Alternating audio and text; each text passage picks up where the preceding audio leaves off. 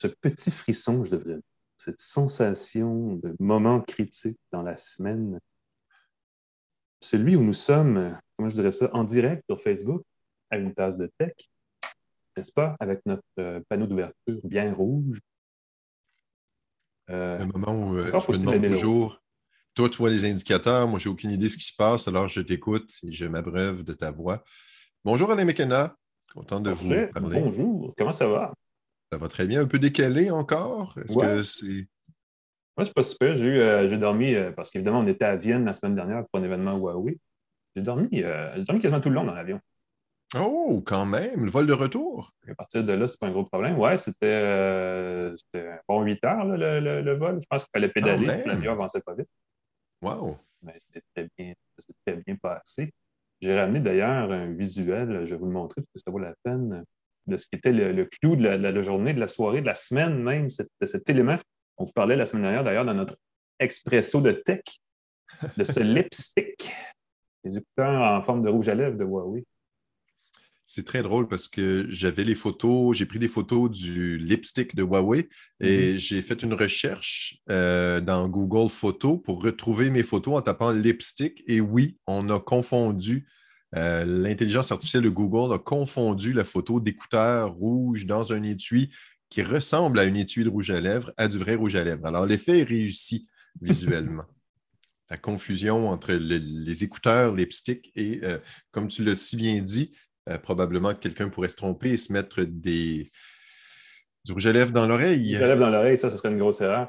Tu sais que du rouge à normalement, on se procure ça à la pharmacie et que comme nous sommes en 2021, nous pouvons acheter des produits de pharmacie en ligne grâce à des compagnies comme Medzi, M-E-D-Z-Y, qui est une start-up qui a été fondée, euh, qui a été mise en ligne il y a 18 mois et on reçoit aujourd'hui sa cofondatrice, Sonia Boutin, qui va venir nous parler de Medzi euh, et comment on peut commander ces médicaments en ligne au Québec en 2021.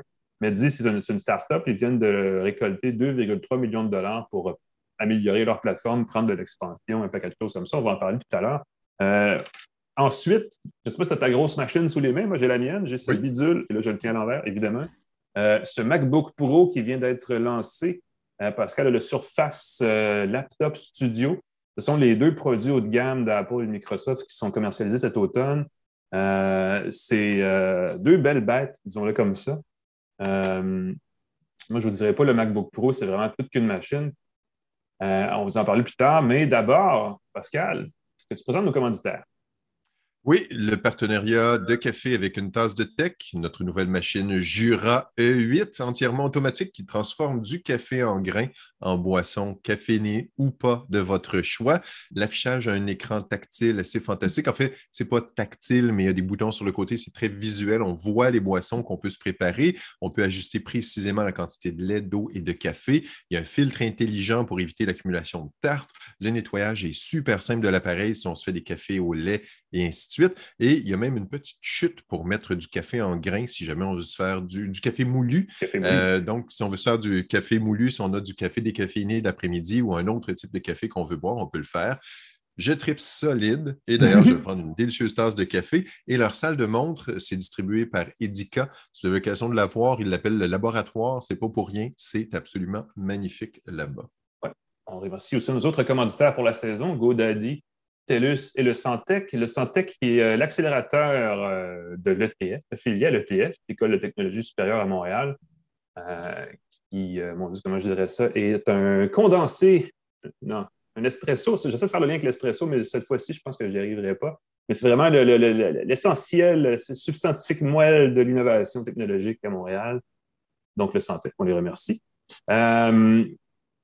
on a parlé de Huawei. Une grosse semaine, hein? nous, on est revenu, c'est ça, on a un peu, euh, avec le décalage et tout, euh, j'ai l'impression qu'il me manque une journée dans ma semaine, mais il y a eu du stock cette semaine, alors on va tout de suite parler euh, d'actualité.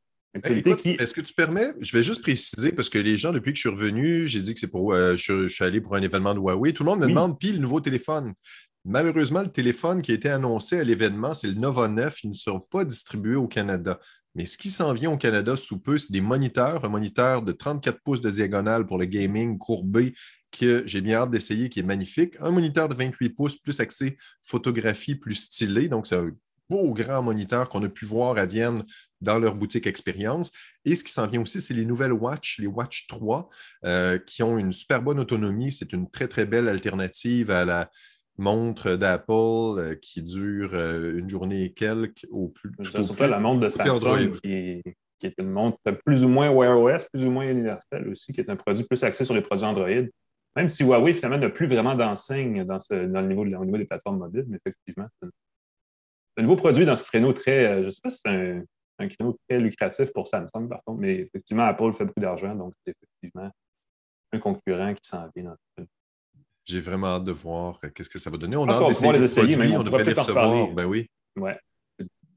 Cool. Pour les actus, rapidement, euh, présenté par InfoBref, l'infolette qui vous informe en quelques minutes à peine de tout ce que vous devez savoir dans la journée, matin et soir. Visitez infobref.com pour vous abonner, c'est gratuit. Euh, c'est d'ailleurs très intéressant et informatif.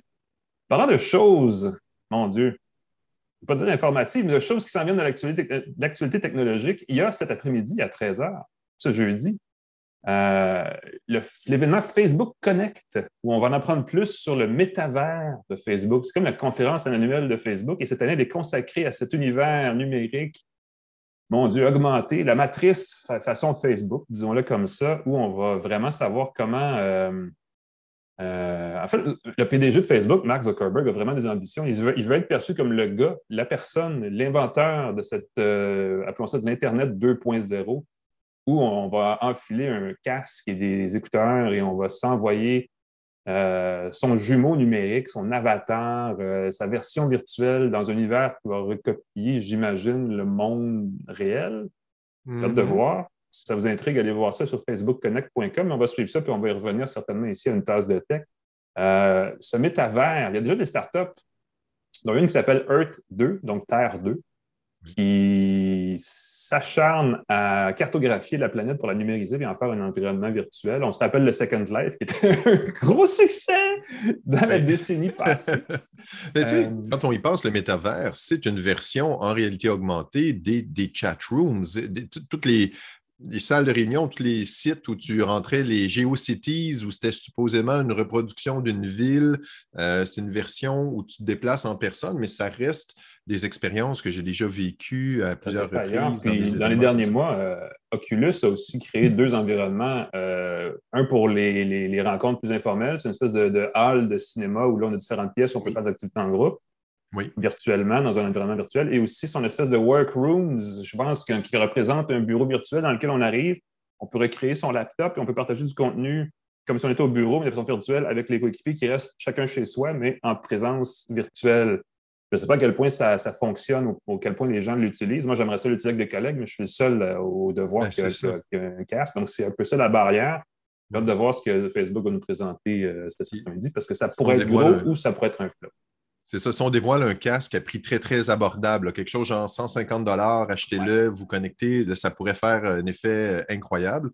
Moi, ce que je trouve de ces trucs-là, pour avoir essayé le casque Oculus euh, Quest, euh, le, Rift, le, dernier modèle, je, suis allé dans les salles comme ça et l'âge moyen, sérieusement, c'était 8 ans peut-être. Ça reste un on parle vraiment là, mm-hmm. de, quand on voit les bonhommes qui sautent partout, là, puis non, non, mais là, littéralement, tu entends des enfants qui s'engueulent. Non, passe-moi le casque, donne-moi le casque.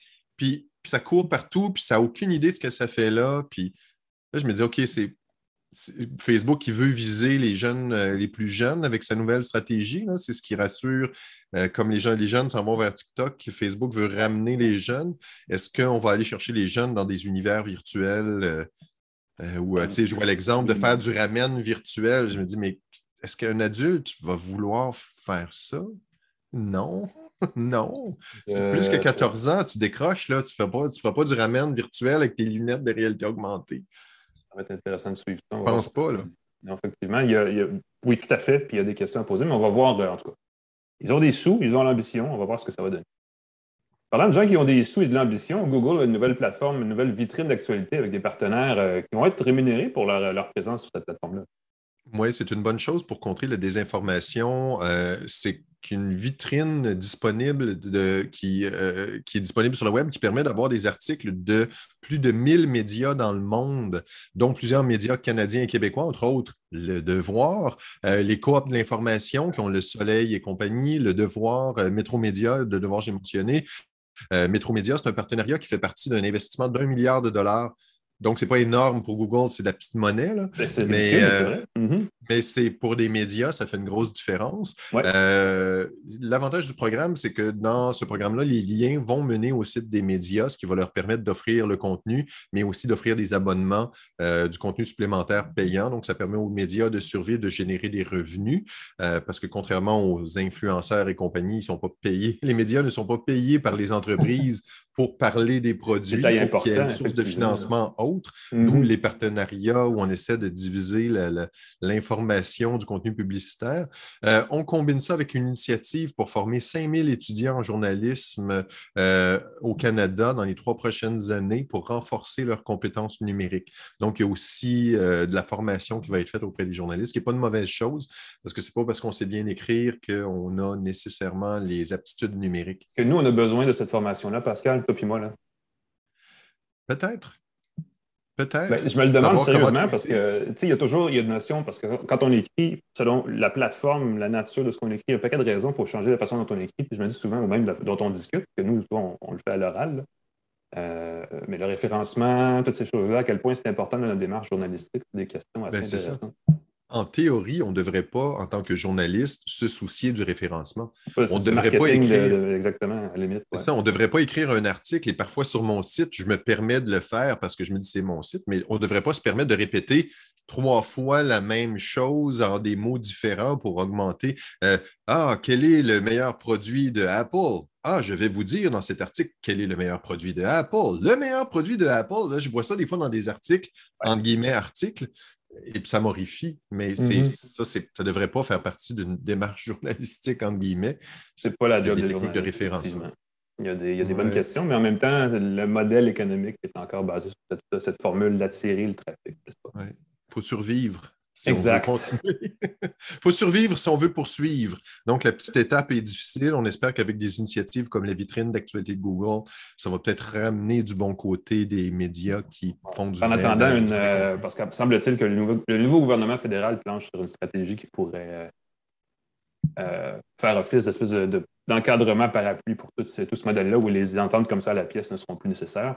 Ça va être à hmm. suivre. Parlant d'entente, moi, je suis bon pour les liens aujourd'hui. Euh, le Santec, qu'on salue en passant, euh, avait des grosses nouvelles cette semaine. Euh, la première, ils ont signé une entente de partenariat avec Aéro Montréal, l'organisme qui représente la grappe des entreprises du secteur de l'aéronautique et de l'aérospatiale dans le très grand Montréal, pour les aider à créer, à innover, à commercialiser des technologies, ce qu'on appelle du deep tech, une technologie pour le secteur de l'aéronautique et de l'aérospatiale spécifiquement, mais très prometteuse et très facilement, comment on dit français, scalable, étalonnable.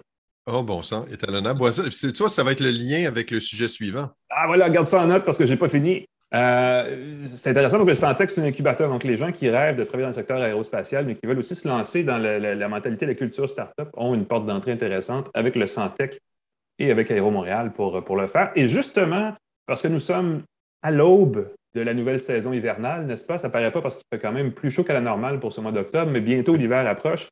Et pour le Santec, ça signifie une nouvelle cohorte de startups qu'ils ont besoin de recruter pour, euh, pour l'hiver. Et ils viennent d'ouvrir leurs appels d'offres. Donc, les gens qui veulent se lancer, qui ont toujours rêvé de lancer leur startup, qui veulent un petit côté ingénieur, un petit côté techno, euh, peuvent contacter ou en tout cas approcher le Santec pour faire part de leur projet, pour être acceptés. Euh, ils vont hériter, s'ils sont choisis, de 12 semaines d'incubation euh, et ça, c'est heureusement que vous n'êtes pas un yogourt, parce que 12 semaines d'incubation, votre yogourt, il va commencer à se prendre tout seul sur le comptoir. Mais dans le cas de votre ah, projet, ça peut être ce qui fait la différence entre j'ai une idée puis je ne sais pas quoi faire à j'ai maintenant une idée comment commercialiser ce projet-là. Euh, il y a ensuite une aide, un suivi de 24 mois sur l'aide sur votre projet si vous faites partie de, la cohorte. Donc, c'est vraiment une belle façon de se lancer. Et on le dit, et je le dis toujours euh, avec le sourire, n'est-ce pas, parce que c'est notre commanditaire, mais le Santex, c'est un des accélérateurs qui, en ce moment, est définitivement très présent dans la scène techno. Donc, ce n'est pas une mauvaise place où commencer si vous êtes du genre à vouloir innover. Euh, évidemment, je vous invite à aller voir le Santex si vous avez des idées dans ce sens-là, mais c'est une porte d'entrée dans le monde de la techno et de l'innovation. Voilà la, difficulté d'avoir un partenaire et de parler objectivement de ce partenaire. On est déchiré, on est, entre, on est, dans, on est sur la ligne fine, Alain. Ben, je veux dire, si mon commanditaire c'était McDonald's, je serais peut-être pas aussi content d'avoir ce partenaire-là, tu vois. rien contre McDonald's, mais disons que Santé Canada. Je pense qu'on vient de perdre une belle occasion d'affaires, Alain. Arrête là. Ça ben oui, ben une tasse de tech. En tout cas, ce serait une mec tasse. Non, oublie ça, c'est même pas. Je ne veux même pas y aller. Je veux même pas aller. Ah, de ah, bon, ça, si on soit un chèque, merci. on l'a fait, on l'a fait par la bande. C'est peut-être pas comme ça que ça marche. Mais c'était une très belle tentative d'aller chercher un nouveau partenaire. Est-ce qu'on parle des anglicismes? Parlant d'anglicisme, vas-y, Pascal. Oui, et je me permets de dire anglicisme avec deux SE. ah, excuse-moi, une anglicisme. T'as bien Ça fait plus anglicisme encore. Il y a le Fils mm-hmm. québécois de la langue française qui propose un vocabulaire de la sécurité informatique. On va pouvoir maintenant se faire pirater en bon français. Euh, c'est tellement plus agréable. ah oui, tant qu'à se faire hacker, pourquoi se pas se faire pirater? C'est beaucoup plus simple. Mais Pascal, euh, qu'est-ce qu'on fait si ce piratage est un hoax? Oui, c'est un canular, Alain. Et ça, c'est un des ah. mots. Je n'ai pas vu de grande surprise dans le mot. Parfois, l'Office québécois de la langue française propose des mots qui sont un peu euh, tirés par les cheveux, disons-le, parce qu'on essaie de trouver des équivalences.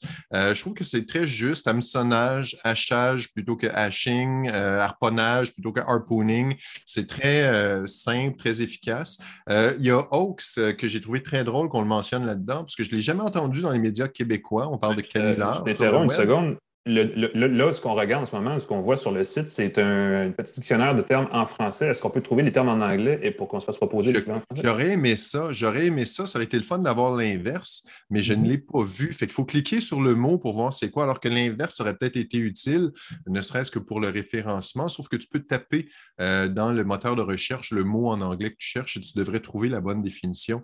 Euh, je vois ici mystification. Euh, j'aime ça. On dirait que c'est un magicien qui fait ça. Et mystification, ben c'est le mot spoofing. Oh!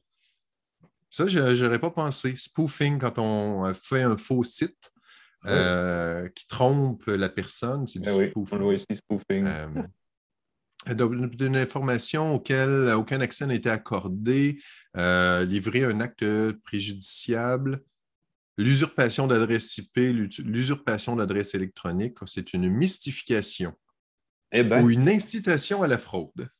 C'est plus ça du spoofing. Hein. Du spoofing. En tout cas, si on veut éviter de parler comme les Français de shopping euh, online, euh, on peut utiliser ce, super lexique qui, effectivement, nous distingue de, du reste de la francophonie où les mots français ne sont pas toujours facilement trouvables. Donc voilà, ce site de l'Office québécois, c'est une fiche terminologique. Euh, c'est dans la section, excusez-moi, c'est dans le vocabulaire de la sécurité, la liste des lexiques et vocabulaires. Il y en a entre autres pour le vocabulaire de l'ingénierie, euh, la distance, l'enseignement à distance et le télétravail. J'ai trouvé ça très amusant. Et le vocabulaire de la réalité virtuelle ah, aussi, oui. travailler dans le domaine. Le door screen effect, est-ce qu'il est là? Je veux savoir c'est quoi l'effet porte de moustiquaire. c'est ça. Comment dire en français le screen? Le screen. Je pense qu'on appelle ça quand j'étais petit moustiquaire. En tout cas, il doit exister. Un peu, est-ce que moustiquaire? Granddictionnaire.com, c'est toujours le site de référence pour ce genre de questionnement. on se demande c'est quoi, la, quoi la phrase, c'est quoi le bon terme? Et voilà. Donc, Merci Pascal. Est-ce que tu nous présentes le segment entrevue? Oui, tout à fait. Je me ligne ici. Euh, je suis ici. L'entrevue de la semaine d'une tasse de tech est présentée par GoDaddy qui offre un moyen facile de créer un site web personnalisé et professionnel pour votre entreprise. Euh, je mentionne que GoDaddy s'occupe aussi du volet cybersécurité. On a reçu un courriel cette semaine qui mentionnait que beaucoup d'entreprises n'ont pas de sécurité sur leur site web et c'est possible avec les sites créés avec godaddy.ca euh, de protéger votre site. Si vous faites de la vente en ligne, il faut s'assurer que ce soit sécuritaire. Et donc, on offre aussi les conseils de sécurité sur godaddy.ca, godaddy on les aime. Merci beaucoup d'être nos partenaires pour l'émission. On a publié les résultats d'un sondage international où ils indiquaient que les PME québécoises sont les moins, sont les plus insouciantes face à la cybersécurité. C'était le mois, ce, mois-ci de la cybersécurité, donc c'est un point pour faire attention à cet enjeu. Tu as fait raison. Euh, parce qu'évidemment, l'économie, on le sait, de plus en plus numérique. On va de plus en plus en ligne pour se procurer de nombreux produits, de nombreux biens, dont des produits de pharmacie. Et justement, il y a à peu près 18 mois, il y a une nouvelle euh, start-up québécoise, un nouveau site québécois qui a vu le jour, qui s'appelle Medzi, M-E-D-Z-Y, qui est une pharmacie en ligne. Euh, vient de récolter 2,3 millions de dollars en financement pour étendre son offre de services et pour aller euh, dans des directions qui sont très prometteuses. Et pour en parler, on a sa cofondatrice, Sonia Boutin, qui est avec nous. Bonjour, Madame Boutin. Bonjour, comment allez-vous? Très bien, merci. Euh, écoute, merci d'être avec nous. C'est très gentil. Euh, c'est toujours le fun de voir des startups, des projets ici d'être financés, puis de voir des, chiffres conséquents de financement parce que ça, évidemment, c'est très prometteur. C'est toujours des entreprises locales. Mais dis, pour ceux qui ne connaissent pas ça, est-ce que c'est une pharmacie en ligne? Est-ce que vous faites strictement de la vente de médicaments en ligne? En fait, Medi, c'est une plateforme de technologie qui développe une relation Oh, ça coupe un petit peu de mon les côté. autres participants, le client, présentement, est souvent à la maison, puis il d'avoir un support de, Pardon? On vous a perdu pendant une seconde, là. Je ne sais pas si vous pouvez. Euh, ah. Je crois que ça a coupé un petit moment. Est-ce que votre connexion. Euh, Pourtant, je suis là. Oui, je suis là. Ah, c'est vraiment une plateforme de technologie qui permet de faire la relation entre le pharmacien. Oh! Ah non, on a perdu Mme Qu'est-ce qui se passe? C'est le moment. Moi, je suis là. Moi, je suis là. On est de retour. Moi, je suis là. Je n'ai jamais bougé, alors je m'excuse. non, mais c'est sûr que euh, vous êtes. Euh, il n'y a pas de problème. Juste la connexion pendant une seconde. Peut-être, peut-être. Alors. Euh, donc, vous offrez effectivement des, une solution en ligne de vente de produits. Est-ce, que c'est vous qui vendez direct? question qui était très. Qu'est-ce que Mehdi? Mehdi, c'est une plateforme technologique. Voilà. Mon Dieu, ça va être difficile, cet, entretien. Oui, en fait, nous, Oui, en fait, euh, c'est nous, la pharmacie, une pharmacie associée à la plateforme Medi, qui est la pharmacie Sonia Boutin, ah, qui est associée directement à Medi, qui est la plateforme qui développe la technologie pour la pharmacie et pour le client qui euh, prend ses médicaments en ligne. Donc, vous n'êtes pas une plateforme offerte, par exemple, aux chaînes de pharmacie qui existent déjà au Québec. C'est une plateforme qui se développe. En fait, c'est une plateforme qui développe toute sa technologie pour être offerte effectivement, peut-être, pas peut-être, mais effectivement à d'autres pharmacies, à d'autres euh, partie prenante, ça peut être à l'assureur, ça peut être à d'autres gens qui vont vouloir communiquer avec le patient, prendre en charge le patient pour lui permettre d'atteindre sa santé globale. On sait que le patient, généralement, a ses médicaments, puis c'est le médecin qui le voit en premier, puis ensuite, c'est le pharmacien qui le voit. Malheureusement, à part si on est en hôpital, il n'y a pas de relation vraiment entre le pharmacien et le médecin. Puis le pharmacien possède beaucoup d'informations sur la santé du patient. En fait, c'est nous qui, qui, le voyons le plus souvent. On sait s'il prend ses médicaments, comment il peut réagir à ses médicaments, s'il est compliant, ces médicaments. Puis on sait que généralement, lorsque les gens sont en traitement, puis il y a plus que deux ou trois médicaments, 70% des gens ne le prennent pas bien. Donc, d'avoir un médecin, on sait présentement qu'on entend parler beaucoup d'avoir un médecin, un médecin de famille. D'avoir un médecin, c'est une bonne chose, mais d'avoir le parti pharmacien qui collabore pour pouvoir aider au niveau de la prise du médicament, c'est essentiel. Puis jusqu'à maintenant, le pharmacien ne faisait pas partie de cette route de communication pour la santé globale du patient. Donc, Medi se prépare, travaille présentement sur la, relation entre le client, son médecin, son assureur, pour pouvoir aider le patient à bien prendre son traitement. Puis le pharmacien est toujours disponible. Euh, en automatisant nos opérations, on rend le pharmacien extrêmement disponible pour toutes les communications qui sont nécessaires avec le patient. Dans une pharmacie traditionnelle, le pharmacien est très occupé à faire beaucoup d'autres choses que de servir le patient en, communication. Puis mm. généralement, ce n'est pas, pas l'endroit non plus pour avoir une certaine, une certaine euh, euh, je vous dirais, discrétion ou proximité avec son patient. C'est difficile. Donc, alors qu'on sait que la distance rapproche les gens. Plus on est à distance, généralement, plus on est ouvert à communiquer, plus c'est facile d'exprimer ce qu'on a besoin.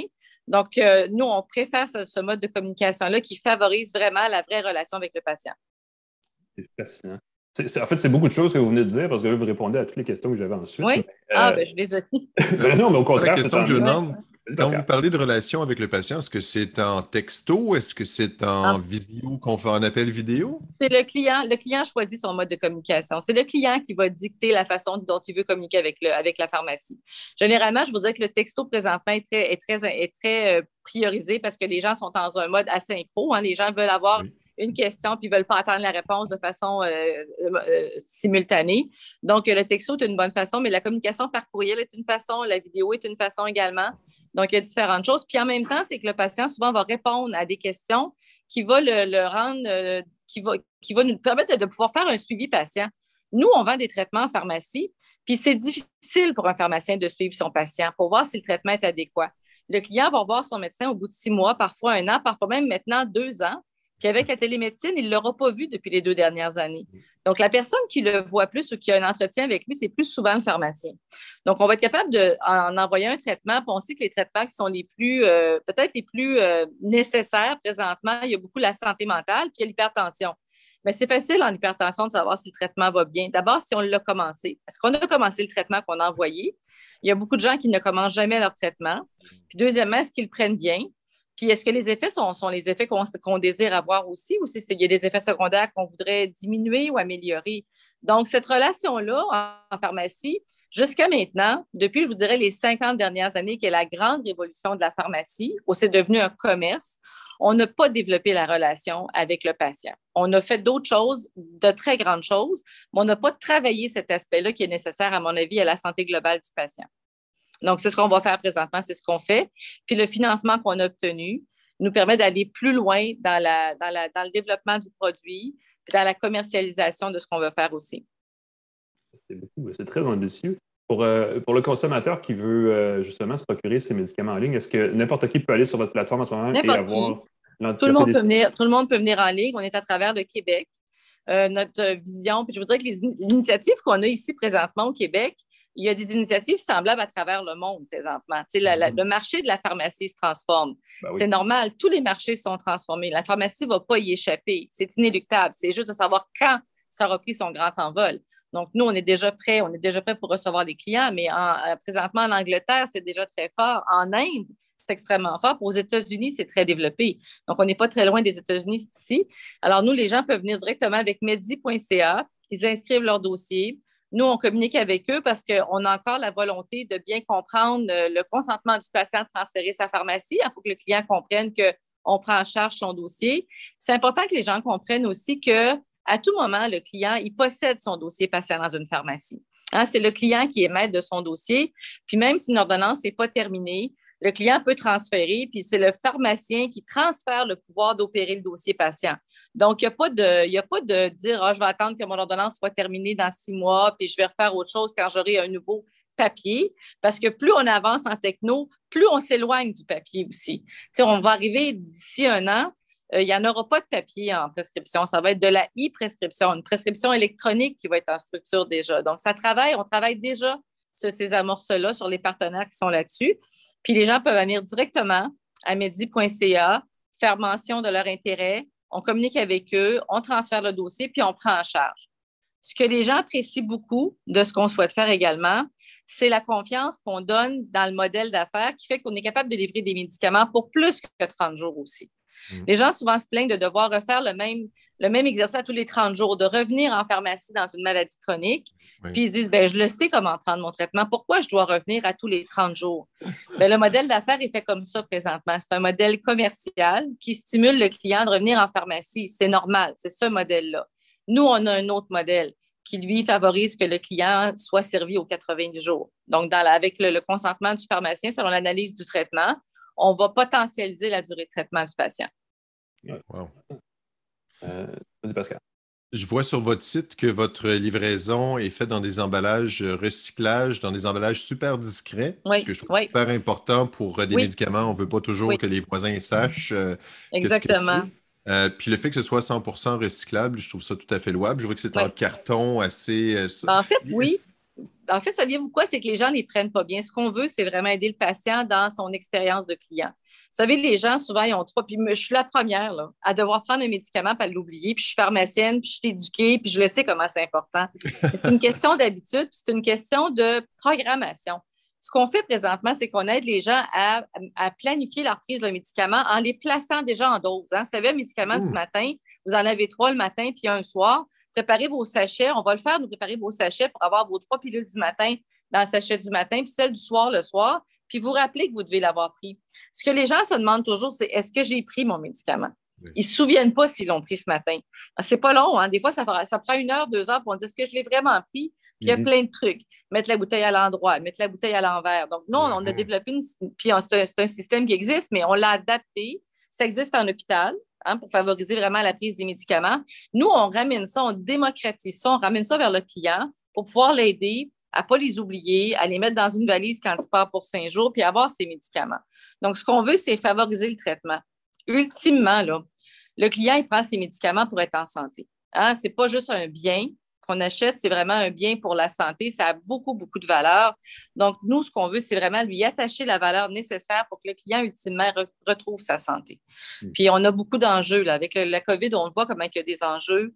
Euh, les gens étaient loin du médecin, ça a été difficile, ils n'ont pas vu tout ce qu'ils voulaient. Donc, on devient une ressource super intéressante pour tout le monde. vous parlez de la COVID. J'imagine que les la dernière année et demie a aidé beaucoup à l'émergence de tous ces services de télésanté comme le vôtre. Est-ce que c'est là pour dire, est-ce que vous pensez qu'on a vraiment pris un virage ou c'est juste temporaire vu les circonstances? Tout à fait. Je suis tout à fait d'accord avec vous. Ça a légitimisé les exercices. Ça, a donné, ça, a donné beaucoup, ça a donné toute sa légitimité. Puis je dirais que nous, là, vraiment, que, ces, investisseurs-là, je vous dirais investisseurs euh, euh, IQ, Investissement Québec et TGI qui sont là présentement, mais pour nous, ça, donne, ça, donne, ça montre l'importance de la mission qu'on a aussi. Il mhm. faut vraiment qu'on puisse être capable d'arriver à transformer cette industrie-là pour donner, à mon avis, une valeur autre que juste celle d'un bien, ce qui nous permet de nous protéger aussi contre des grands, des, des, grands joueurs qui peuvent peut-être prendre, vouloir prendre un marché comme celui-là. Ben, tant que le, médicament va rester. Ben, exactement, exactement, comme vous dites, tant que le médicament va rester un bien, il y aura toujours une course au prix. Dans un bien, c'est toujours la course au prix, c'est toujours ce qu'on va chercher. Mm. Présentement, on sait que depuis, en 2020, les, facteurs qui, faisaient qu'un client cherchait un, bien depuis quelques années, puis la COVID l'a montré, mais il y a l'expérience client qui est importante, la facilité, l'expérience. Le prix est un facteur également, mais plus que ça, le médicament, il faut lui redonner un peu sa lettre de noblesse. Pourquoi on le prend? Pour être en santé qui va m'aider? Le pharmacien. Donc, on, est, on devient disponible pour le pharmacien, puis c'est facile. Puis je pense que toute la notion de, non-synchro, hein, la synchro, rend ça encore plus intéressant parce que vous pouvez faire un texto le matin, recevoir la réponse plus tard en journée, puis avoir votre confirmation, tout va bien. Tandis que souvent, quand on veut parler, tu prendre sa voiture pour aller en pharmacie, pour avoir une réponse, c'est peut-être pas la meilleure solution maintenant encore. Donc, il y a moyen de changer les choses puis d'avancer dans cette discipline-là. C'est ce qu'on est en train de transformer. C'est assez fascinant. Vous allez prendre de l'expansion avec votre financement, c'est intéressant. Je vous poserai une dernière question plus, largement parce que c'est un enjeu, la santé, la télésanté. Il y a cette notion de données d'utilisateurs, de, données de la santé. Le gouvernement a, dit il n'y a pas tellement longtemps que pour eux, c'est une mine d'or, l'information qu'on peut tirer, de, évidemment, anonymisée et tout le kit. Est-ce que vous voyez, est-ce que c'est quelque chose dans quoi vous voulez participer, Est-ce que c'est quelque chose que vous voyez effectivement un potentiel ou ça n'a pas besoin de cette. Mais il y a deux choses. Il y a deux volets à votre question. D'abord, il y a la question, le volet de la confidentialité. Si nous, on travaille avec des gens qui nous partagent des, problèmes de santé, mhm. on est soumis par des règles canadiennes, le PIPEDA, en fait, qui fait qu'on doit garder nos, informations au Canada. Donc, on est vraiment, nous, notre, priorité demeure toujours le respect puis la protection des renseignements du patient. Bien sûr, si dans, la règle où tout est, tout est, dans la mesure où les choses sont, sont conformes, puis qu'on est capable d'aider quelque chose qui va être d'une plus grande valeur, c'est des choses qu'on peut regarder. Mais notre priorité demeure vraiment toujours la protection des renseignements du patient.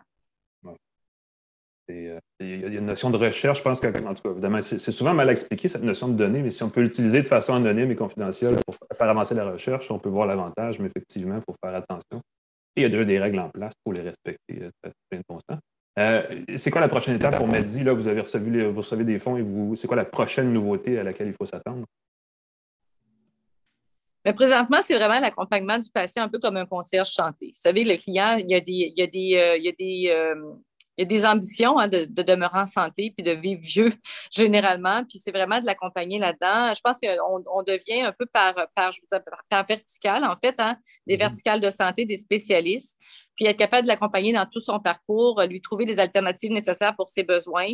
Donc, devenir un peu comme son concierge chanté par vertical on a développé jusqu'à maintenant une opportunité qui était très intéressante. Vous savez que les pharmaciens ont le droit de maintenant faire plus d'actes euh, et on peut faire des actes de prescription maintenant aussi. On prescrit la Novula en pharmacie avec medi.ca. Vous pouvez arriver directement s'il n'y a pas de prescription, entrer directement chez nous puis avoir votre ordonnance qui est répétable aussi demeurer mm. dans le circuit avec nous. Donc, il y a des opportunités qu'on va prendre comme pharmaciens qui sont dures à faire dans une pharmacie plus traditionnelle, qu'on va qu'on va développer plus, euh, de plus activement.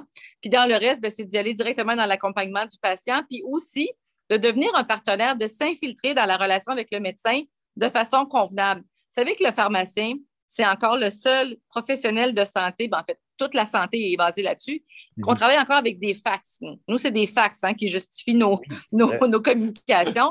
Donc, nous, on communique par un retour de fax à un médecin qui nous retourne un fax à nous. Ce n'est pas très efficace. Donc, ce qu'il faut, c'est faire partie du même écosystème que le médecin. Ils ont des dossiers médicaux électroniques. On a des dossiers de prescription, nous aussi. Comment nos dossiers vont se joindre? Comment notre communication va être efficace pour optimiser la santé du patient? Donc, ça, c'est vraiment un travail avec lequel on va, développer, on va s'acharner beaucoup dans la prochaine année, puis d'accélérer nos, forces pour être à travers le pays également. Parce que euh, la pharmacie est gérée par province. Chaque province a, ses, règles et ses normes. Donc, c'est vraiment des règles provinciales. Mais présentement, on veut se présenter comme un joueur national également, puis être disponible pour toutes les autres provinces dans les prochains mois. Ça va être intéressant de suivre l'évolution de votre plateforme. Oui, ben oui, je vous invite à suivre ça. Avec attention. Ben, merci d'avoir été avec nous, c'est super intéressant. Sonia Boutet, donc cofondatrice de Medzi, M-E-D-Z-Y, pharmacie en ligne qui se trouve au medzi.ca. Merci d'avoir été avec nous, c'est super intéressant. Merci, puis bienvenue à tout le monde. à la prochaine. Au plaisir, au revoir. je naviguais sur le site euh, du coin de l'œil pendant que. Et je trouve ça fascinant comment c'est super. Euh, ça donne pas le goût d'attendre à la pharmacie du coin. Écoute, ça devrait exister depuis 40, ben 40 ans, parce qu'Internet n'est pas si vieux, mais beaucoup de gens appellent à la pharmacie pour se faire livrer leurs médicaments. Les ben gens qui ont déjà une prescription. Ben c'est comme l'étape suivante, ça devrait exister depuis. Euh, ça aurait dû exister il y a longtemps. La pandémie a accéléré ce virage. C'est ça. Puis ceux qui viennent en personne ont du moins bon service parce que tout le monde euh, réserve à l'avance. Et là, on, attend 20 minutes pour une petite crème qui devrait prendre. Écoute, c'est compliqué. Alors que là, on commande par Internet et puis j'aime le concept. Honnêtement, je ne savais même pas qu'on pouvait le faire au Québec. J'ai appris plein de choses. Voilà. Alors, le prochain coup que tu es malade, tu peux faire ça. Pascal, je t'invite à préparer ton euh, gros appareil euh, informatique pendant que je vous rappelle à tous qui nous écoutez une tasse de tech peut être visionnée en direct sur notre page Facebook, bien sûr, facebook.com une tasse de tech. Vous pouvez aussi aller consulter toutes nos émissions sous forme vidéo sur notre chaîne YouTube où on la découpe en morceaux pour le fun, pour la rendre plus euh, comme des amuse-bouches de techno. Je, suis dans l'allégorie euh, alimentaire, clairement, avec cette balado-là. Mm-hmm, mm-hmm. euh, et bien sûr, la balado est disponible en version audio sur les plateformes Apple, Google, Spotify. Il y en a plein. Vous, allez la trouver, c'est sûr, grâce à notre, partenariat avec C23. Euh, l'entité numérique de, la grande famille Cogeco. Allez voir ça, allez écouter ça. On a du stock en masse. Il y en a pour tous les goûts. Et vous venez de le voir, on parle de sujets assez, euh, assez sérieux et assez cool, merci, avec des gens qui sont les mains dans la pâte, n'est-ce pas? Euh, donc, ça vaut la peine et c'est toujours extrêmement intéressant. Ben, je, le dis parce que je suis le premier à me regarder faire ça et je trouve ça super intéressant ce qu'on fait parce que sinon, je n'inviterais pas ces gens à une balade. C'est vraiment un sujet intéressant, Pascal. Tu as une machine qui m'intéresse drôlement sous les mains. Oui. La, bête. Oui, la Surface Laptop Studio de Microsoft avec un écran de 14,4 Tactile. Vraiment heureux, tactile, ce qui n'est pas offert sur le laptop que tu vas présenter. Je dis ça comme ça. Truc particulier qui m'a surpris quand j'en ai fait l'essai, je l'ai apporté à Vienne, il m'a très, très, très bien servi. Euh, il n'a que deux ports USB-C. C'est des ports Thunderbolt 4, donc ils sont très performants, on peut faire plein de choses avec, mais mm. on n'a que deux ports d'un côté seulement de l'appareil. Euh, on a une prise d'écouteur, donc on peut écouter si on veut, même si c'est très possible. Il y a des très bons haut-parleurs avec du Dolby, euh, euh Dolby Surround, je ne sais pas lequel, Dolby, Dolby, Vision, excuse-moi. Vision pour euh, C'est pour l'audio, mais pour le son, c'est Atmos. Mm-hmm. Ça sonne très bien. J'ai eu beaucoup de ben, c'est pas la première chose qu'on remarque. Ce qu'on remarque en premier, c'est le, moniteur qui pivote. et c'est ça. Et c'est ça l'affaire. Je, m'en allais là, mais c'est vraiment la caractéristique particulière. C'est qu'il se transforme en tablette. Et donc, le mouvement de charnière, si vous ne l'avez pas vu, euh, dans la présentation de Microsoft, j'avoue avoir fait Wow! Quand j'ai mm-hmm. vu ça. Parce qu'en apparence, c'est un laptop tout à fait conventionnel. Donc, il n'y a pas, de, a pas de, charnière étrange, il n'y a pas de. Mais on peut tirer l'écran vers soi et il se transforme en mode tente ou encore carrément en mode tablette. Ce qui est particulier du mode tablette, c'est qu'il n'est pas parfaitement plat. Euh, le mode tablette fait que l'écran a un léger angle ce qui facilite, écoute, c'est très subtil, mais ça permet de bien écrire avec une légère petite. Euh, Donc, ce n'est pas exactement un défaut, c'est ça que tu es en train de nous dire. Non, ce n'est pas un défaut, sauf que ça rend le laptop plus épais qu'une tablette. Si quelqu'un mm. veut avoir l'expérience d'une tablette avec les laptops dont l'écran pivote complètement pour recouvrir, euh, ou qu'avant le, le, Surface Studio, tu pouvais carrément enlever l'écran, flipper l'écran, tourner, et là, tu avais quelque chose de quand même euh, assez mince. On avait quand même un petit angle, mais ça me semblait légèrement plus mince. Euh, c'est une belle bête, hein. c'est une grosse bête aussi. Ce n'est pas le plus mince des laptops. Euh, c'est un ordinateur fait pour travailler. Je ne suis pas infographiste. J'ai lu que la carte vidéo n'était pas la plus performante là-dessus. Deux, en fait. Il y a la Iris X de base, qui est la, carte intégrée au processeur Intel Core 7 Core i7, j'aurais dit. Qui est la plus récente, la 11e génération, je crois, de ce processeur-là chez Intel. Mais il y a aussi une carte NVIDIA GeForce, euh, dont j'ai oublié le détail, sur les versions plus haut de gamme, qui fait un peu mieux. Mais effectivement, c'est pas. Euh, selon le contexte, ça peut être, il peut avoir des limites. Oui. Parce qu'on parle toujours évidemment de la comparaison avec le MacBook Pro que tu, donc, que tu vas présenter dans quelques secondes. On va, ça permet de pointer des, des, Je serais curieux de les avoir côte à côte, hein, parce que c'est quand même. Faire, euh, je vais faire un aveu, je ne te l'avais pas dit à date, mais je l'ai trouvé tantôt. Ça vient avec le Magic Pen, ce truc. Je pense qu'il l'appelle. Ah. Il Magic Pen? Voilà, tu l'as, le Magic Pen, tu l'as. J'ai ah, réalisé que je l'avais. Écoute, jusqu'à il y a une demi-heure, je ne m'en rappelais même pas, mais je l'avais. Le, le, stylet, parce que oui, ça fonctionne avec un stylet aussi, le stylet qui est compatible avec la Surface. Écoute, c'est super brillant, ça. C'est mieux que l'ancien. Le Surface avant, il fallait l'accrocher ici, sur le côté, puis c'était pas commode. Et celui-là permet, on peut l'accrocher devant. Sauf que si on a l'ancien stylet, il est, écoute, 2 mm trop gros pour être en dessous. Non, il est fait, il est arrondi, donc c'est peut-être. Euh, Comme le, slim est plus mince, il y a aussi euh, du haptique. Mm-hmm. Euh, moi, j'ai le vieux stylet de l'autre surface précédente et quand on le place dans le logement qui est en dessous du pavé tactile, il y a une espèce de promontoire, une espèce de petite. Euh, euh Non, mais c'est que le, laptop est comme surélevé. Ah, OK, dans ce euh, sens-là, oui, il y a un espace. Il n'est pas arrondi sur les côtés, il est carré, mais il est comme sur un piédestal. Voilà, c'est le mot que j'ai cherché, un léger piédestal euh, de, quelques, quoi, peut-être 5 mm, 6 mm, et le stylet fait peut-être 7 mm. Et donc, quand on place le stylet dans le logement qui se trouve sous le pavé tactile, c'est trop. Donc, il faut le stylet slim. Il faut vraiment l'acheter si on prévoit pour un maximum de plaisir. Euh, j'avoue que le feeling, quand j'ai eu besoin d'utiliser la version tactile, euh, la sensation de tirer sur l'écran pour la déployer et de la replacer, euh, j'ai trouvé le geste magnifique. le clavier est fantastique, pavé tactile, j'ai adoré. Le son, je l'ai trouvé fantastique c'est un très, très, très, très beau laptop pour quelqu'un qui, euh, euh, comme on dirait, c'est le meilleur laptop que Microsoft a jamais produit. Euh, ce qui n'est pas, surprenant quelque part. C'est un appareil qui coûte cher, mais qu'on ne regrettera pas d'avoir acheté, Et c'est ça. Est-ce que c'est pour tout le monde? Est-ce qu'on va se servir beaucoup du volet de tablette? Moi, je me demande toujours cette, le scénario d'utilisation. Est-ce qu'on a vraiment besoin d'écrire? Est-ce qu'on écrit vraiment avec un stylet? Personnellement, pour moi, c'est très rare. C'est souvent pour euh, euh, parce que je fais des présentations vidéo, j'encercle des trucs, j'adore ça. Euh, le mode tablette, donc, n'est pas nécessairement crucial pour moi, mais pour quelqu'un qui est infographiste, ça peut être un gros plus. Mm-hmm. et ça fonctionne aussi très, très bien. donc, je trouve que c'est un laptop très surprenant. C'est à partir de 2000 quelques dollars, 2049, je crois, pour le modèle de base. Euh, donc, 2049 pour le modèle de base, ben, on a 2500, 2600 bien équipés, ouais. C'est mhm. ça, si on le veut pour un petit peu plus de durabilité, mais ça reste une très, très belle machine. Ça, c'est 16 GB de RAM, 256 GB de SSD pour le modèle de base, ce qui n'est pas gênant là, à, 2000, à 2049. Euh, mais si on veut avoir jusqu'à 32 GB de RAM, euh, ben là, on monte avec un disque dur de 2 TB, on va jusqu'à 3949. Mais ça, c'est le full equip, 2 TB de disque dur SSD. Beaucoup. C'est une belle machine.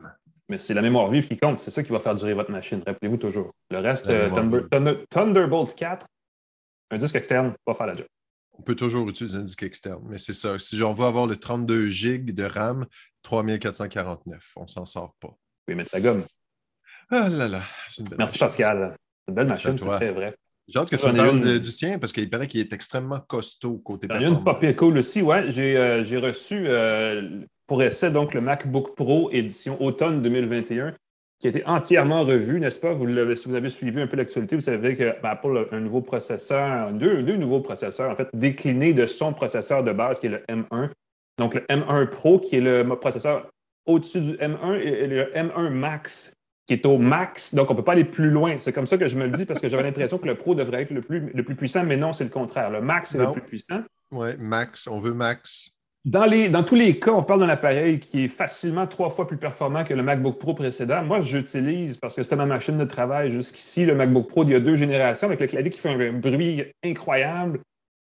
Et sérieusement, ça n'a aucun bon sens la différence de performance. La nouvelle machine, elle est instantanée. L'ouverture prend même pas 10 secondes. Euh, les applications se lancent. Vous savez, quand on utilise un Mac sur macOS, sur le, en bas, il y a le dock et les icônes bondissent. Boing, boing, boing.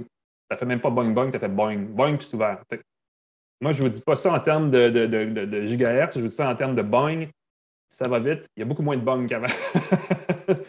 et si jamais quelqu'un le reprend et qu'on crée une nouvelle façon de parler d'ordinateur, tant mieux. Mais globalement, gain de performance à tous les niveaux. J'ai eu droit à la version avec le processeur M1 Pro, donc ce n'est même pas la version la plus puissante, mais c'est l'écran de 16 pouces. Euh, combiné ensemble, c'est vraiment excellent. Il y a des applications très pointues euh, pour l'utiliser. Euh, on ne s'en cachera pas, le MacBook Pro n'est pas pour tout le monde. je peux peut-être même l'ouvrir. Il y a. Ah, ah, je vais faire plaisir à Pascal. Vous voyez ici, il y a une encoche avec une caméra qui est super bien, la caméra 1080p, parfaite, n'a pas Face ID. Par contre, il faut mettre son doigt juste ici pour déverrouiller ça, c'est un peu une limite. Euh, cela dit. Pourquoi l'encoche? Pourquoi l'encoche n'a pas FaceTime, n'a pas FaceTime, n'a pas euh, Face ID? Aurait pu on servir. On sait que Windows Hello sur Windows 11 et sur la plupart des laptops euh, Windows fait très bien. On se reconnaît avec le visage. N'a ben pas, pas ça sur le macOS. Le MacBook Pro n'a pas ça, donc c'est une limite. cela dit, on a juste à mettre le doigt sur le petit bouton, puis c'est pas plus grave, même si c'est pas, pas idéal. Mais Face ID et l'autre ne fonctionne pas non plus quand on l'éteint et qu'on l'utilise sur un moniteur externe, ce que beaucoup de gens font, parce qu'on a hmm. des sorties en masse. On a une sortie HDMI, on a, quatre, on a trois ports Thunderbolt 4 et il y a le retour de deux choses. Il y a le retour, si vous voyez ici, de la fente, la fente SD, pour les cartes mémoire. Pour les gens qui font beaucoup de photos, c'est très utile de pouvoir le faire. Et on revient avec le MagSafe. Tout le monde dit on revient avec le MagSafe, mais en principe, c'est une nouvelle génération de MagSafe et le câble est dans la boîte. Donc, ce n'est pas un gros tracas, la raison pour laquelle on est revenu à ça, c'est qu'on cherchait une façon de charger très rapidement. Euh, et le MagSafe 3 permet une recharge à 140 watts, qui est beaucoup plus que le, je veux dire, 100 watts de USB-C du Thunderbolt, qui, je crois, est le maximum. C'est 100 ou 110 watts. Et ça permet d'aller chercher cette autonomie de 17 heures minimum sur le petit, sur la version à 14 pouces du MacBook Pro et de 21 heures sur la version sur l'écran de 16 pouces. moi, je me suis, je suis emmêlé dans mon propre fil de recharge. Euh, et cette autonomie-là, ce qui est intéressant, et c'est un gros plus du MacBook Pro, c'est qu'elle offre 100% de la performance du processeur et des composants. Souvent, quand on a un, gros, un gros, laptop, on a une grosse machine avec Windows, entre autres, on tombe en mode économie d'énergie quand, on est quand on est débranché, quand on est sur la pile.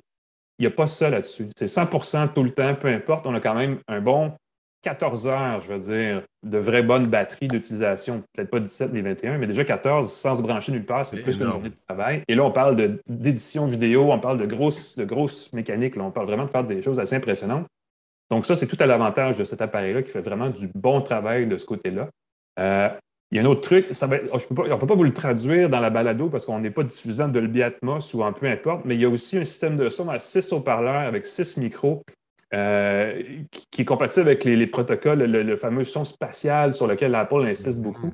Et sérieusement, c'est un système de son, ça vaut le prix d'un système de son qui, coûte le même prix que le MacBook au complet. Le son, sérieusement, je ne m'attendais absolument à rien. Et, sérieusement, ce n'est pas, je, pas de l'enflure verbal.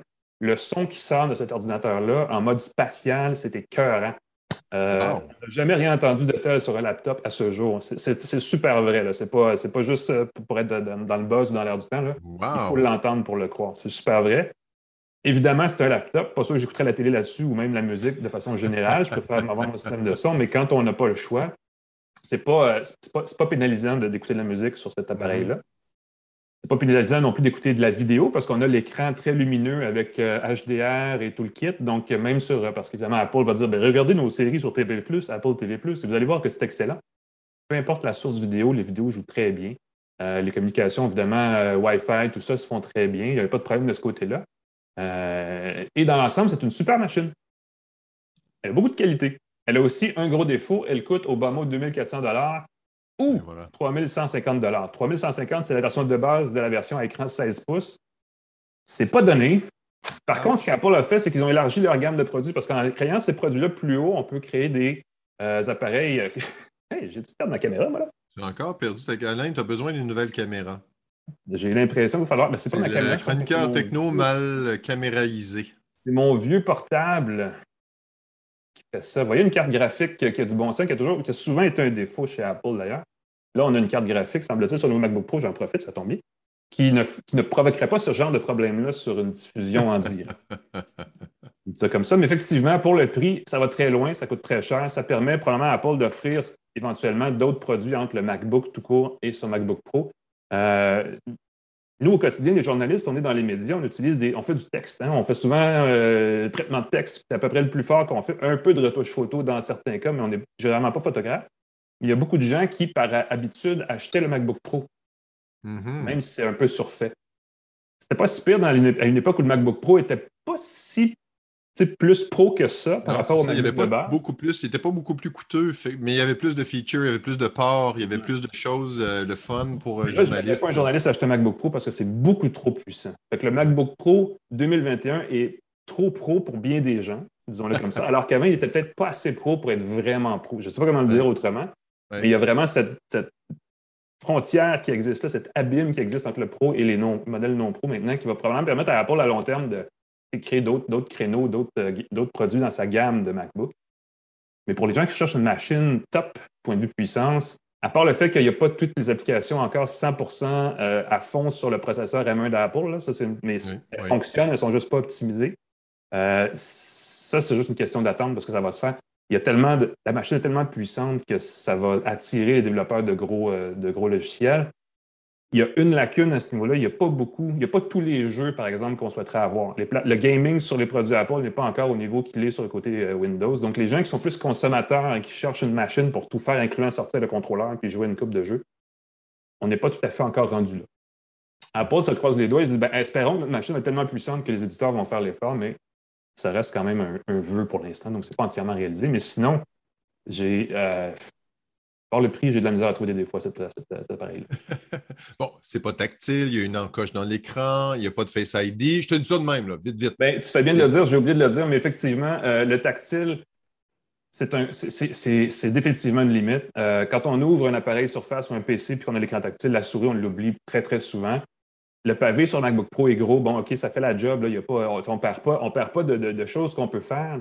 D'un point de vue ergonomique, l'écran tactile, effectivement, c'est la prochaine frontière pour les Macs parce que c'est clairement quelque chose qui manque.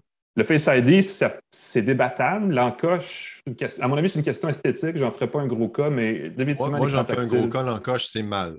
Je, vais, je, trouve, là, si on avait, on a fait pour euh, la planète techno à l'émission, je parlais de l'encoche et j'avais demandé au monteur de mettre une encoche dans l'écran et, euh, après trois secondes, il faut, enlever ça. C'est lettre, mais c'est exactement ce qu'on voit euh, dans l'écran de son Mac. Je voyais que quand tu le présentais, je ne voyais que l'encoche. On doit l'oublier. Évidemment, c'est dur, mais je trouve ça dommage que tant qu'à mettre une encoche qui n'ait pas fait le Face ID, je trouve qu'il y a quelque chose qui cloche dans le raisonnement là. Peut-être qu'on s'en va vers une caméra web incrustée, invisible dans l'image, je ne sais pas. C'est pas impossible. Ça aurait pu être l'option. Ça aurait été l'affaire innovatrice qu'on fait déjà du côté Android, qu'on fait déjà sur certains laptops euh, et, tout. Mais, mais je conçois que c'est une super belle machine de performance. Non, je suis content qu'on ait cette, euh, discussion-là sur l'encoche aussi. Ça permet de voir les deux points de vue, effectivement. C'est ça, c'est l'autonomie 21 heures jusqu'à 21 heures euh, avec le Surface Studio, le laptop studio euh, à un moment donné, je commençais à avoir peur de manquer de, de, piles dans un vol de 7 heures. Ouais, ça, c'est euh, J'en ai pas manqué, là. Ça a bien été, mais je n'ai pas utilisé 7 heures non plus. Euh, mais à un moment donné, j'étais comme, voyons, est-ce que je vais me rendre? Là, tu vois la pile qui baisse à 30% tu vas, voyons, je me que, ouf, il reste encore 3 heures de vol, est-ce que je vais me rendre? Et ça, c'est le genre de petits détails qu'avec un MacBook Pro, tu n'as pas. Puis quand tu parles de gaming, je me dis, c'est tout à fait légitime qu'un ordinateur pro soit conçu pour le travail et pas une excuse pour faire du gaming. Ce n'est pas un ordinateur puissant. Mm-hmm. Euh, c'était par exemple le MacBook Max, pensé pour le gaming, là, tu dis OK, on met des fonctions de gaming. Ah oui, ben je sais que je pense que les fonctions de gaming sont toujours appréciées pour le travail, parce que tu travailles plus vite, c'est plus performant, euh, l'écran a un rafraîchissement plus élevé et tout, mais de confondre euh, pro et gaming, je, trouve, je, pense qu'Apple n'est pas, c'est pas, pas une mauvaise idée de, de, ben, non, Je vais nuancer ceci, c'est qu'il y a beaucoup de développeurs qui utilisent un MacBook Pro pour faire des applications de gaming pour les plateformes mobiles d'Apple. Ben oui. Alors de là, tu dis, ben, il y aura peut-être cette possibilité de, bifurquer vers les, ordinateurs de bureau, mais là, effectivement, c'est. Regarde, tu as, as, fait raison, c'est un pro. Pro veut dire professionnel, donc un usage spécifique. Super machine. Euh, je pense que, ça, ce que, ce que j'en retiens, c'est que les prochains processeurs d'Apple risquent d'être assez. Euh, il y a du travail à faire chez Intel pour revenir dans cette course-là, parce que clairement, euh, je l'écrivais, j'ai fait un article là-dessus dans le Devoir cette semaine. Je disais la loi de Moore vient de prendre un sacré coup de vieux parce qu'on n'est plus sur la, le nombre de transistors sur une puce, on n'est plus sur la dimension, les nanomètres d'un processeur pour expliquer strictement les gains en performance. On est aussi dans l'intégration d'un système sur puce, un système on a chip, l'interaction entre les différents composants. Et Apple a compris ça avant Intel. Et c'est bravo pour Apple, mais plus chou à Intel qui a comme, comme tardé à allumer là-dessus. C'est vraiment là où ça, ça, fait la différence. Oui, puis on le voit avec le Pixel 6. Euh, Pixel 6 un autre bel exemple. Euh, qui, est un, qui, est qui est assez formidable. Il y a plein d'enthousiasme, il y a des pénuries partout. Euh, je pense que c'est le téléphone du moment euh, parce que justement, il a sa propre puce et il est moins cher qu'Apple. Et là, ben, donc, c'est comme wow! Pour l'avoir utilisé aussi depuis une semaine, et on y reviendra, le Pixel 6 Pro, mais il a, il a, complètement renversé ma préconception que j'avais parce qu'à mon avis, c'était la, la, dernière chance dans la mobile pour Google. du coup, je suis comme Ah, finalement, il pourra continuer. Oh, qui pourrait continuer. Mon feeling, c'est que la première version, à moins qu'il cafouille par la suite, le Pixel 6 et 6 Pro m'emballent énormément. Ce, qu'on a pu faire, ce que j'ai pu faire avec euh, la version Pro, mm-hmm. euh, euh, c'est surprenant, c'est rapide, c'est efficace, c'est fluide. Et je le répète, c'est moins cher que du côté Apple. Et c'est le téléphone de l'année. Ce n'est pas un téléphone qui date de, deux ans qui est vendu moins cher. C'est vraiment. non, exact. Non, puis je veux dire, Apple, on n'a pas besoin de revenir sur la stratégie de prix d'Apple. Ils ont leur, clientèle, ils ont leur, marge, ils ont leur façon de faire. Mais effectivement, cette année, il y a un gros challenge du côté de la mobilité avec ce produit de Google. on va y revenir, mon cher ami, dans une prochaine émission parce qu'il reste du temps d'ici Noël pour revenir avec une tasse de tech. Mm-hmm. Encore fraîchement moulu, n'est-ce pas? Là, on est comme rendu dans le. on est, on est en, mode allongé en ce moment dans notre, notre tasse de la semaine. en saison de prolongation. Aïe, aïe, aïe. Mais merci